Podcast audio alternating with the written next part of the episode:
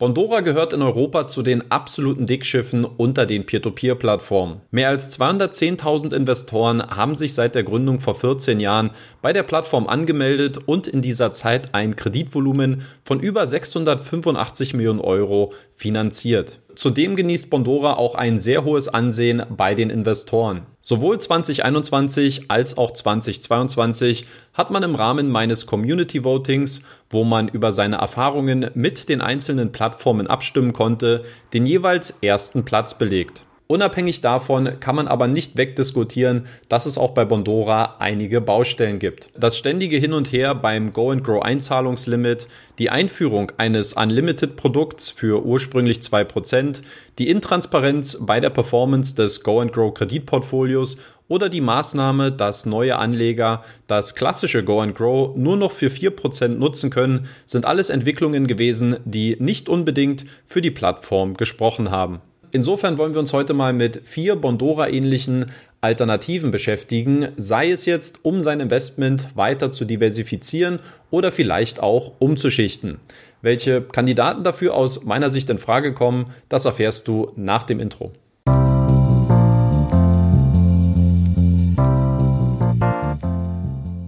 Hi, ich bin Danny von Rethink Peer-to-Peer-Kredite und in dem heutigen Video wollen wir uns mal mit vier Bondora-ähnlichen Alternativen beschäftigen. Das Ziel besteht also nicht nur darin, irgendwelche Plattformen hervorzuheben, sondern diese sollen nach Möglichkeit auch sehr viele Charakteristiken von Bondora besitzen. Insgesamt habe ich dafür vier Kriterien ausgewählt. Bei der Kreditart schauen wir nach unbesicherten Konsumkrediten.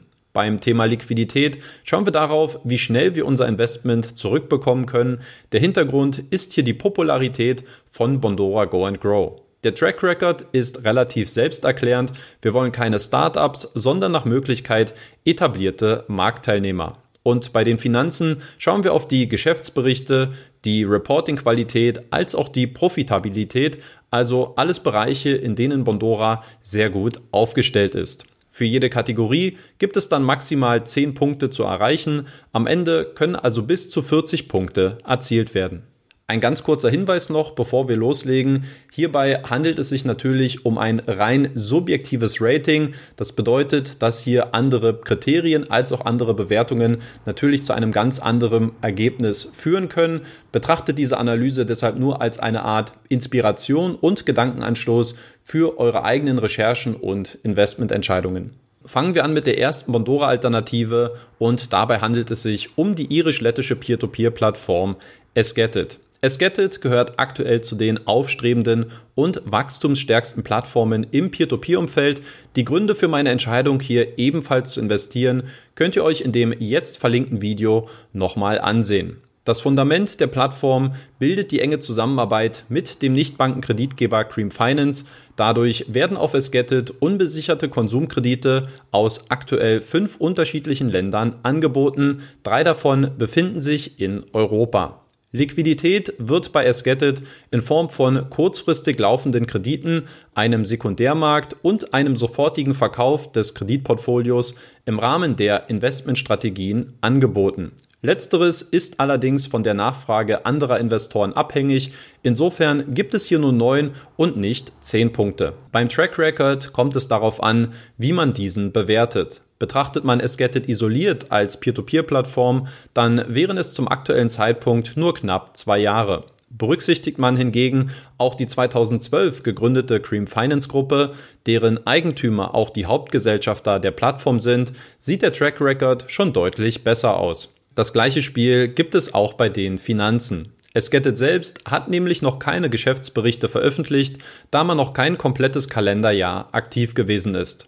Besser sieht es hingegen aus, wenn man die Zahlen von Cream Finance berücksichtigt. Die Gruppe hat in sieben der letzten acht Jahre ein profitables Ergebnis erzielen können, unter anderem auch einen Rekordgewinn von 3,4 Millionen Euro im Jahr 2021. Am Ende bleibt ein Score von 29 Punkten, wobei man je nach Interpretation das Ergebnis vom Track Record und den Finanzen anpassen könnte. Bei der zweiten Bondora-Alternative handelt es sich um die in Kroatien firmierte Peer-to-Peer-Plattform Robocash. Die Plattform bietet ebenfalls unbesicherte Konsumkredite an. Hier liegt der geografische Fokus allerdings eher in Südostasien. Als Anleger kann man hier sowohl in kurzfristige als auch in langfristige Konsumkredite investieren und zusätzlich können die Kredite auch über den Sekundärmarkt verkauft werden, vorausgesetzt, dass sich diese noch nicht im Zahlungsrückstand befinden.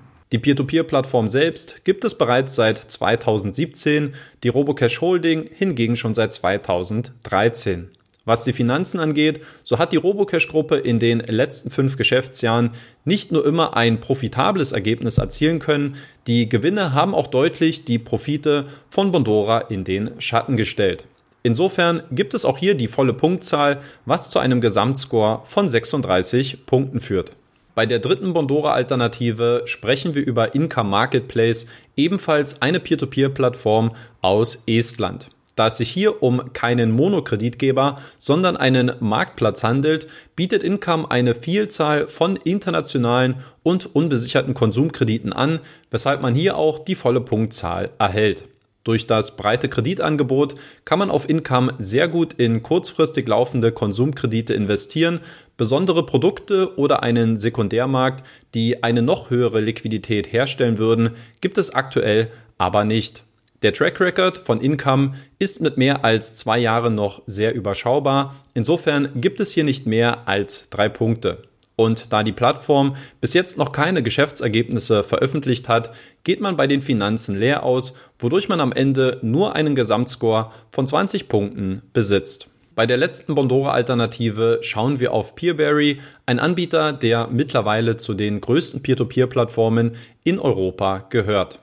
Der Marktplatz bietet insbesondere durch die Zusammenarbeit mit GoFingo und der Aventus-Gruppe eine Vielzahl von internationalen und unbesicherten Konsumkrediten an, bekommt hier also die volle Punktzahl.